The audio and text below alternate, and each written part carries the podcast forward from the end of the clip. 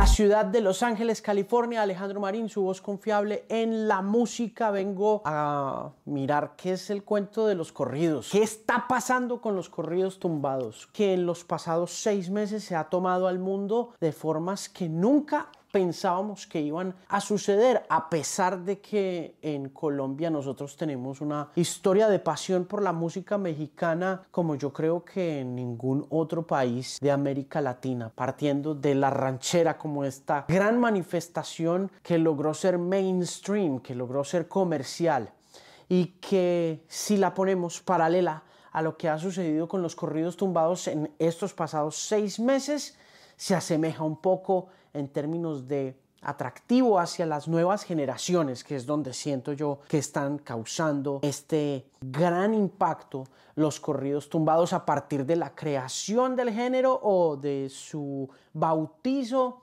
con la llegada de Natanael Cano a unas esferas alternativas que antes los corridos no tenían. Y si bien la música regional mexicana sí ha tenido representaciones bien interesantes en ese circuito alternativo con la llegada de Los Ángeles Azules al Festival de Coachella, también ha sido una poderosísima fuerza comercial en estados como California y en países como los Estados Unidos y en instituciones como los premios Grammy, donde siempre han estado presentes y siempre los hemos visto. Yo creo que nunca había sucedido esta invasión del corrido como ha sucedido con la llegada de Eslabón Armado y de Peso Pluma al puesto número uno del listado global de Spotify con la canción Ella baila sola tuve la oportunidad de viajar a conocer a Fuerza Régida, quienes además tienen una canción llamada Radicado en South Central. Y no puedo evitar pensar cada que escucho un nuevo disco de este fenómeno de los corridos tumbados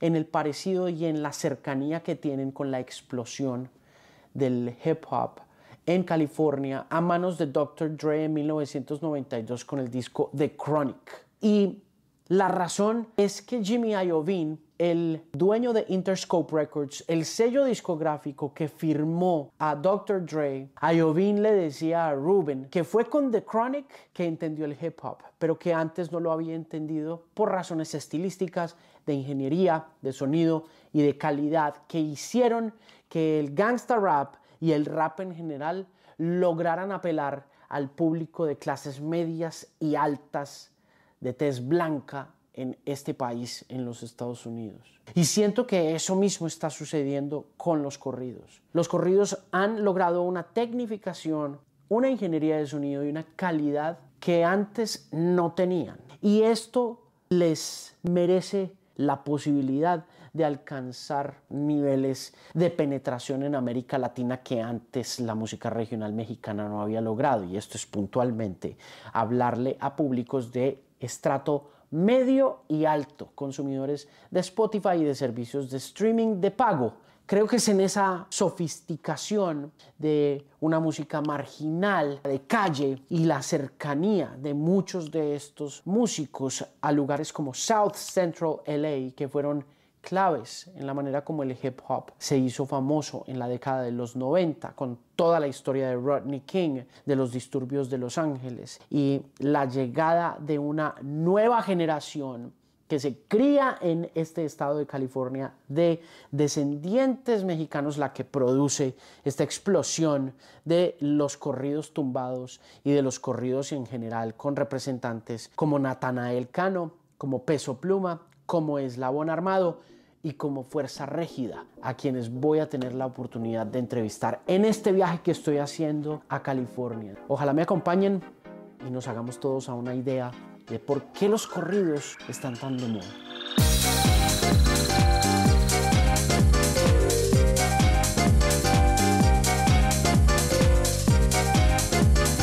Su servidor Alejandro Marín, su voz confiable en la música desde Rancho Humilde, una de las empresas independientes, si no la empresa más importante del mundo independiente musical en responsabilizarse del crecimiento y la explosión de los corridos tumbados, no solamente aquí en México, sino en diferentes partes del mundo. Según mediciones y estadísticas de firmas como Chartmetric, los corridos tumbados en 2023 han aumentado en un 23% su presencia en mercados como Colombia, Ecuador, Perú, Venezuela, Venezuela, Argentina y Chile, lo cual supone una diferencia abismal a lo que ha sucedido en los pasados 35 años de construcción del regional mexicano como se entiende desde California, donde estamos.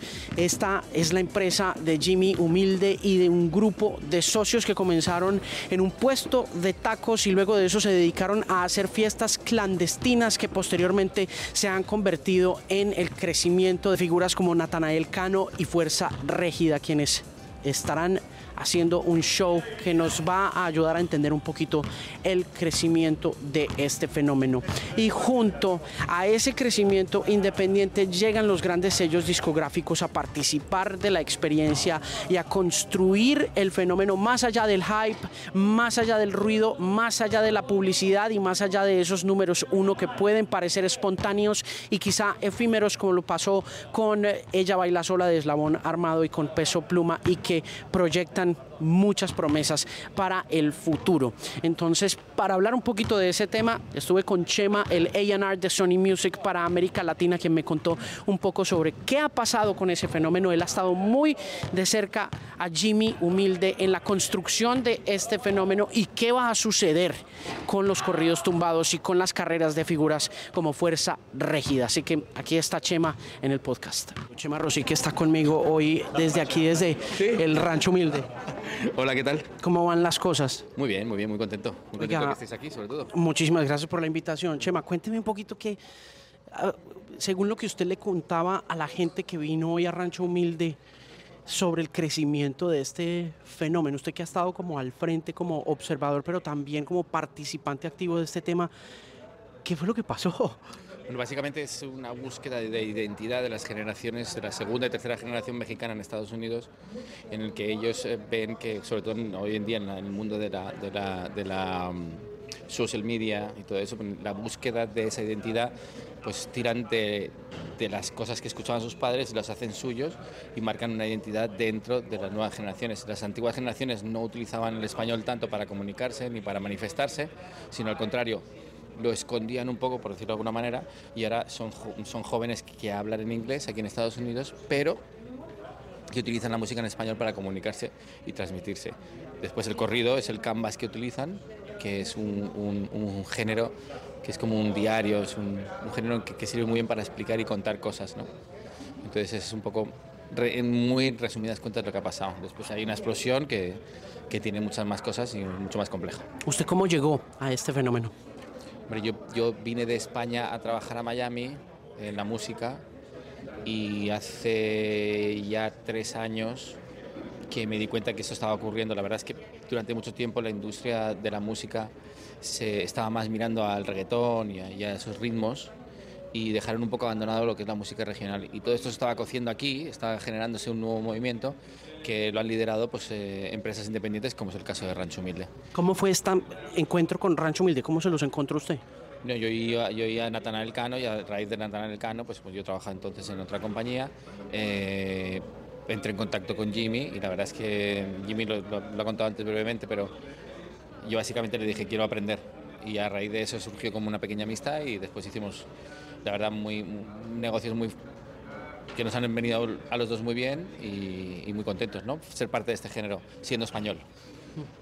Los corridos han estado entre nosotros durante más de 100 años, ¿no? Esto no es una historia que se pueda decir que es nueva, pero cada que uno oye cosas nuevas que están pasando, los discos de Natanael, los discos de Fuerza Régida, los discos de Eslabón Armado, sí nota una diferencia en ese lenguaje sonoro, en la sofisticación, en la ingeniería de sonido. Más allá de eso, Chema, ¿qué cambió? Yo creo que, es eso, es, eso, es cómo ellos utilizan el corrido para hablar de primero el street life, o sea, la vida de la calle. Bueno, yendo un poco más atrás, o sea, hay un momento en que, surge un, o sea, no sé si sabrás, pero la, la música del narco corrido está prohibida en México y lo empujan a Estados Unidos. Entonces Estados Unidos eh, se empieza a generar un movimiento de música de todos esos músicos que no podían trabajar o, hacer su música, eh, que lo que era el narco corrido, en México.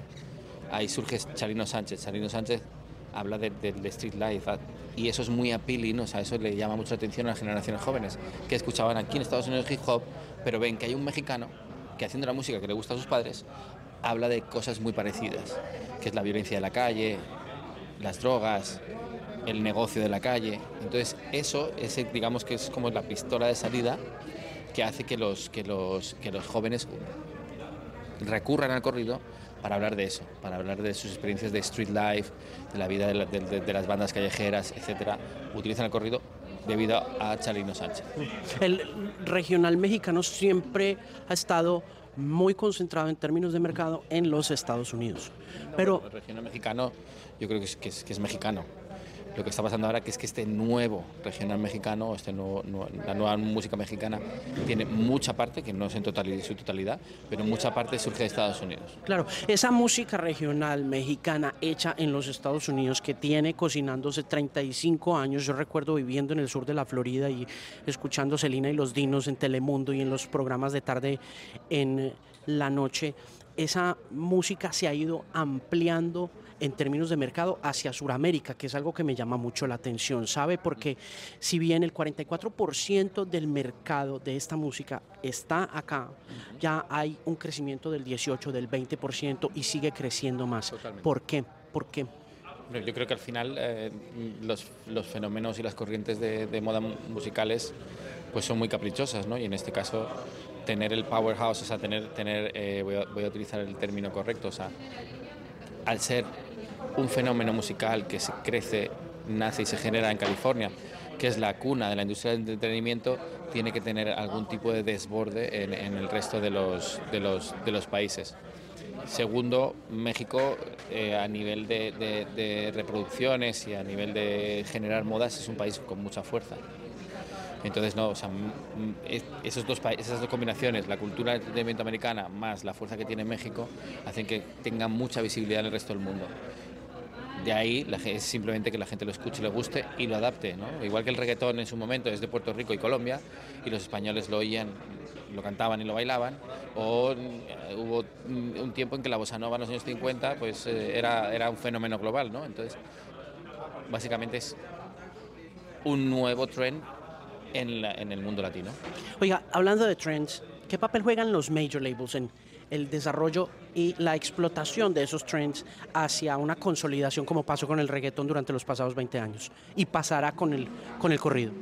Pues como, como, o sea, hemos estado hablando, o sea, básicamente las industrias, mientras que las majors estaban mirando más al reggaetón, las, industrias, las compañías independientes como Rancho Humilde eh, estaban trabajando este género aquí en Estados Unidos. Entonces son fundamentales para que se genere este, este género y para que se extienda son los creadores, los que han creado este subgénero de la música regional mexicana, este subgénero del corrido, lo han creado ellos, las independientes.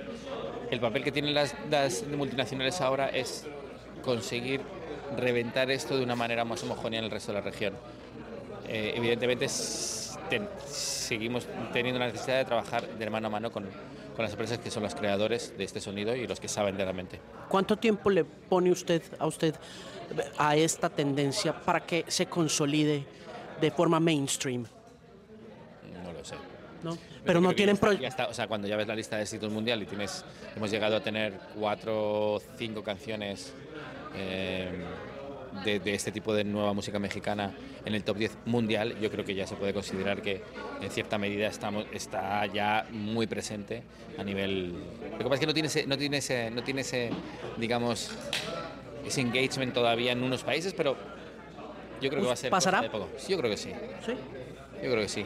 Seguramente habrá que mezclar, habrá que ver si es el corrido el que se lleva la, mayor parte, si es la cumbia texana o si es el sat sierreño, pero todo ello se combinará de tal manera que, yo creo que, o sea, de aquí no se va a ir, es lo que quiero decir, o sea, esto va a llevar un tiempito. Óigame, em, ¿qué va a pasar con el urbano? ¿Será reemplazado? No lo sé. No lo sé, pero el urbano es todavía muy fuerte y es música muy bailable, al contrario de la música mexicana que tiene ese momento de club es un poquito más difícil, ¿no? Pero sí, pero yo creo que yo creo que van a convivir durante mucho tiempo y se van a, va a ser una fusión todavía más bonita. Espero. Gracias por estar aquí, es un placer conocerlo. Igualmente, muchas gracias a ti.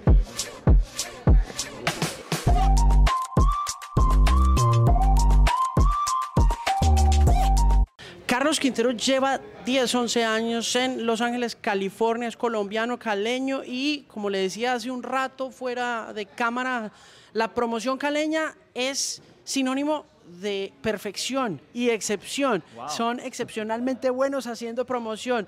Tanto Carlos como Arturo Muñoz como Johan Flechas me han enseñado mucho alrededor de este tema de la promoción y Carlos ha estado muy cerca de la explosión más reciente del fenómeno mexicano. Porque ahora, Carlos, ¿qué pasó? ¿Cuál es la diferencia? Es la pregunta que estoy haciéndole a varios de los ejecutivos de Sony hoy.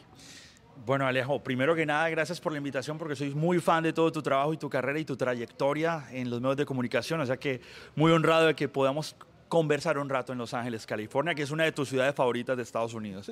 este, bueno, nada, yo creo que como lo planteas es, es el punto de ebullición que ha tenido que transitar un género que desde la calle, como el hip hop, desde la calle ha llegado al mainstream, pero en una época donde realmente lo digital ha sido supremamente clave para poder lograrlo. Creo que... Exactamente clave. Cuando hablamos de cosas claves digitales, ¿cuál es la plataforma que dice uno que define la explosión en particularmente Suramérica de lo que sucede ahora con corridos tumbados? Yo creo que la transición de TikTok a la hora de poder agarrar esas partes que pueden generalizar el contexto de una letra de una canción de la música mexicana como Ella baila sola o como TQM de Fuerza Régida, son como o Bebé Dame, también que ha sido una explosión impresionante en toda Latinoamérica. Yo siento que ha sido clave porque realmente usted no escuchaba toda una canción de música regional mexicana porque no entendía muchas palabras, pero ahorita todo está muy pop en el sentido. Tipos como Edgar Barrera que están haciendo música regional mexicana y escribiendo ahí, gente que antes de pronto solamente hacía éxitos de regional, de, perdón, de música pop o de música urbana, como así decirlo, pero Edgar Barrera ha hecho canciones de salsa de cualquier género. Esa estructura musical y esa estructura también en las líricas ha sido parte fundamental para que los otros géneros que no conocían de la música mexicana puedan entrar ahí. Mm. Sonoramente ha cambiado algo. Yo le decía ahorita a Chema y me gustaría compartirlo también más adelante como opinión en el podcast, que siento yo que hay como una sofisticación en el sonido con la llegada de artistas como Natanael o como Peso Pluma se nota esa diferencia sonoramente frente a lo que ha pasado hace 10, 11 años y en lo que tú también has podido ver que ha evolucionado el regional mexicano acá en, en Estados Unidos o no? Es interesante lo que preguntas porque en la última conversación que tuvimos con Billboard acerca del tema, mm. eh, eh, cuando empiezan los corridos tradicionales a volverse corridos tumbados, que el corrido tumbado llega en la fusión del corrido tradicional cierreño, norteño, con el trap. Ahí es cuando empieza sonoramente a hablarse de un nuevo estilo de corridos y un poco más no menos tradicionales, donde ya no hablan solamente de los narcos, que aquí tenemos enfrente, si la gente no está viendo, pero tenemos un carro con un homenaje a Chalino Sánchez, uno de los reyes de los corridos, eh, narcocorridos de la época de la década de los 70s, 80s, y ahora hablar de la mota, de la calle, las morritas, las chicas con los amigos, disfrutando de un fin de semana y hablando de otras cosas, pero sonoramente un poco más abierto. Mm. Hay una canción que es también muy importante en la transformación de la nueva generación de la música mexicana, que fue Banda MS junto a Snoop Dogg. La canción se llama Qué maldición. Después de que pasa esa canción a inicios del 2020, que tuvimos la oportunidad de trabajar gracias a este mundo de la música mexicana en Los Ángeles y también lo que viene de Sinaloa, em, ahí fue cuando empezaron a abrirse las playlists de música, en, de música pop en Francia, hasta en listas en Rusia, Inglaterra, lugares donde nunca habíamos llegado solamente por la inclusión de Snoop Dogg, pero en la base y el tiempo de la música banda tradicional sinaloense, empatando un beat de hip hop. Si no han escuchado esa canción, cuando escuchen esa canción se van a dar cuenta que ahí es donde empieza la transformación sonora, que empieza a abrir un poco más las audiencias y también un poco más abrir el mercado de la música mexicana. Un par de preguntas para finalizar nuestra charla hoy aquí desde Rancho Humilde. La primera, lo hablábamos con Chema, desde la perspectiva discográfica se habla mucho de un trend, de una tendencia. Y con base en eso, pues uno también ve un hype, ¿no? Con lo que pasó con Eslabón Armado y con lo que pasó con Peso Pluma al comienzo del año, con Ella Baila Sola, que también lo hablábamos con algunos amigos de la disquera, pasó de la noche a la mañana globalmente, casi que de la noche a la mañana globalmente. Carlos, ¿qué puedes ver tú? ¿Es un trend que va a desaparecer o está aquí para quedarse? Yo creo que es un trend que va a estar aquí para quedarse por un buen tiempo. Y lo digo por dos cosas. Cuando el hip hop y, y, el rock y empezaron a hablar de cosas diferentes, donde eran un poco más alternativas para la... O sea, porque antes era como, vamos a hablar de lo que nos afecta, ahora vamos a hablar de lo que nos gusta. Y cuando hablamos de lo que nos gusta, eso puede caber en cualquier parte. Y creo que la música mexicana ya encontró ese lugar encontró también el outfit. Antes la música mexicana se vestían de sombrero, de botas. Ya tú puedes vestirse de lentes, de cadenas y la gente está sintiéndose identificada y creo que eso le va a dar una larga vida a nuevas generaciones apenas van a estar entrando a conocer eh, la música mexicana. Por ahí hasta Marshmello quiere hacer algo con corridos y todo esto. Entonces imagínate Marshmello, un DJ americano. De electrónica. O sea, de electrónica. Eso como que, what the hell, ¿no? Pero igual está pasando y creo que es importante este punto y lo que falta y lo que sigue. Así es que preparémonos. Carlos Quintero hace parte del equipo de promoción de Regional Mexicano en Los Ángeles, en California, y está aquí en esta edición del podcast desde Rancho Humilde, donde vinimos a conocer un poquito sobre por qué están tan de moda los corridos.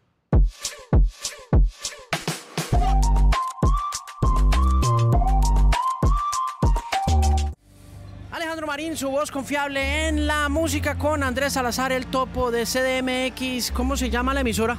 Eh, la Mejor FM. La Mejor FM 97.7 Ciudad de México, eh, del grupo MBS Radio. Tenemos más de 50 radios de, del regional mexicano de la Mejor FM.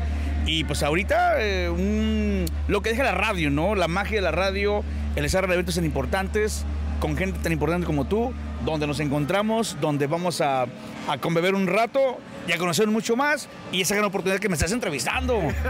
Topo, mire, eh, ¿cuánto lleva en radio? Llevo más de 22 años, empecé a los 17 años.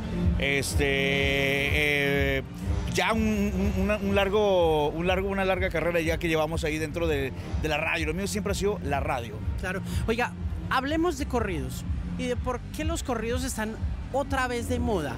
Porque ellos estuvieron siempre en el radar y siempre han hecho parte de la cultura popular mexicana. Pero ahorita más que nunca, con todo lo que está pasando en Los Ángeles, pues la cosa ha cambiado radicalmente. ¿Qué es lo que está pasando? Fíjate que los corridos pues siempre lo sabemos, han existido.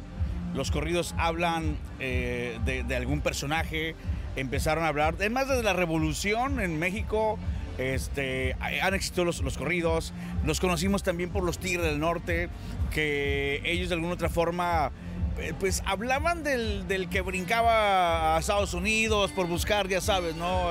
Este, nuevas oportunidades, de mil historias. Después cambiaron un poquito al tema de, de ponerle nombre a esos personajes.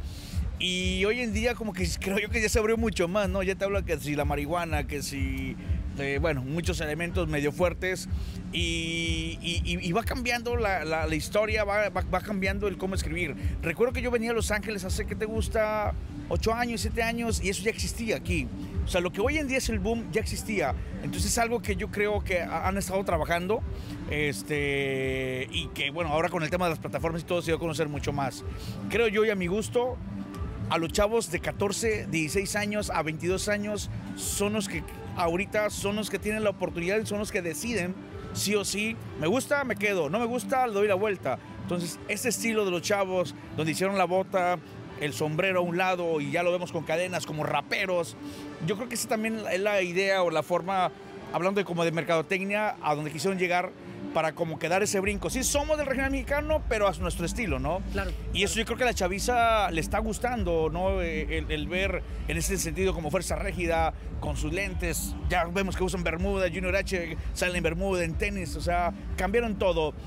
La música que hace, si se dan cuenta, estos chavos, quítale la letra. La música que hacen, las canciones, el, el digo, no soy músico, pero te, te, te, atrapan. Sí, sí, sí, y está, y está muy bien hecha además. Es decir, Están... la ingeniería, la producción, sí. todo está cambiando muy radicalmente. Eh, yo, yo, eh, cuando empecé a escuchar decía, wow, todas las canciones, todas las que escuches están bien armadas. Nada más quita la letra. Bueno, ya con la letra ya cambia la cosa. Pero creo que lo están haciendo muy bien los chavos. Este, buscan realmente productores. Muchos no saben qué hacen detrás de. Por ejemplo, eh, eh, Jimmy nos comentaba, oye, Fuerza Régida pues tiene tres productores, tiene cinco compositores, se meten de lleno a la cantada, son personajes que, que, les gusta y, y, les gusta y que además les ha costado llegar donde están, ¿no? Claro, sí. Topo, ¿está muy de moda en México? Muy, muy, muy, muy fuerte. Este, como hace, te repito, ocho años que yo lo vi aquí en Estados Unidos, lo se está repitiendo la, la fórmula ya, viene peso pluma, ¿no? Abre más eh, eh, puerta, abre más camino. ¿Qué hicieron? Eh, hicieron algo similar al reggaetón. ¿Qué hicieron los, los, urbanos? Se juntaban, se apoyaban todos y todos se a conocer. Eso está pasando otra vez. Peso Pluma con fuerza, digo, con Junior H, Nathan Cano, de una otra forma han llevado la historia del regional mexicano a otro rumbo, que ahora es como urbano, regional, ¿no? Que, eh, eh, eh, y de alguna otra forma, pues está pegando. Y, Peso Pluma creo que ahorita, hoy en día, está abriendo las puertas y se está dando a conocer parte de la música mexicana también como, como grupo frontera, ¿no? Que es otro fenómeno que las cumbias hablábamos, vienen de la frontera de Estados Unidos, del Paso, Texas. Eh, en Monterrey siempre es lo norteño, como invasores, cardenales, pesado, duelo, intocable. Y a ellos se les llama música tejana. Originalmente en el norte se llama música tejana por el Paso, Texas, ¿no? De ahí viene frontera. Este, una mezcla entre mexicanos y, gente de Estados Unidos. Y pues bueno, ahí tocaban sus cumbias y de repente les pegó una, un cover, ¿no? Les pegó una canción de una rola de, un grupo, eh, vamos a llamarle del, pop, ¿no? Este. ¿Morat? Morat, es correcto, de Morat. Y bueno, hoy en día lo platicamos hace rato. Yo creo que ahorita ya no, ya no hay reglas. O sea, en la radio para nosotros, lógico que el 80-90% la base es lo grupero, es, es, es frontera, es, es, fuerza rígida, recodo, no olvidamos las bases, Tigre del Norte y de repente te ponemos un urbano y de repente te ponemos, porque antes en Guadalajara no podías tocar norteño y en Monterrey no se podía tocar la banda, ¿no? Y ahorita ya hay esa libertad, ¿no? En, como en el mundo hay libertades de, muchas expresiones, musicalmente hablando, hay esa libertad de poder escuchar este, diferentes ritmos, ¿no? ¿Crees que la razón o una de las razones por las que artistas como Peso Pluma están estallando tiene que ver con que de pronto haya cruzado estratos sociales y ya no se quede tanto como en los estratos bajos y medios, sino que alcance también a los estratos altos y sean los niños fresa, como les dicen ustedes, los que, los que están consumiendo esa música? Totalmente, totalmente. Eh, creo yo que es, algo muy interesante y es muy buena pregunta. Sí, se ha hecho socialmente hablando una mezcla donde también ahí ya no importa tanto, ¿eh? O sea, eh, eh, eres fresa o eres del pueblo, porque antes el regional mexicano decía el fresa, por así llamarlo, eh, eh, o el mejor, de, como de nivel socioeconómico, para no llamarle así, este, no se mezclaban, ¿no? Antes decías los, de nivel socioeconómico grandes, se iban a ver el grupo de rock, este, otro tipo de música, menos el regional mexicano. Antes, si tú te acuerdas, un regional mexicano era muy raro que vieras a alguien de, de, de nivel socioeconómico bien, siempre era como el pueblo, ¿no? Ahora no, ahora ya esta música o esta faceta del día de hoy de esos grupos han hecho de que ahora se mezcle también la sociedad, ¿no? Y, ¿Por qué crees que está pasando eso? Eh, yo repito y, lo, digo siempre, ¿no? El tema de lo digital lo, llevan los chavos. 16, 22 años y son los que están decidiendo. No importa si eres rico o pobre, pero al final están consumiendo esa música, ¿no? Entonces, yo creo que eso es lo que está eh, llevando. Las redes sociales sí te llevan un nivel socioeconómico un poquito más arriba y la radio a un nivel socioeconómico, vamos a llamarle popular, ¿no? Entonces yo creo que ahí está la mezcla. Antes, más, antes nada más era la radio, que era como lo popular, popular, popular. Y ahora creo que entre la mezcla de lo digital con la radio, con los medios tradicionales, yo creo que ahí fue ya la mezcla de que esa gente o los dos niveles socioeconómicos se reúnan, ¿no? Eso, ese es como mi, mi lema, porque al final yo siempre digo que el popular, popular y el que escucha radio es realmente el que le vale grillo y dejar su quincena en un estadio y gastárselo en cerveza, comprarse este, pantalones nuevos, llevar a su chava, a su novia, le invierte, ¿no? Yo creo que un poco más. Ya siempre lo he dicho, ¿no? Óyeme, em, una última pregunta porque esto... Eh, Esta fuerza rígida ya en el soundcheck. ya arrancaron.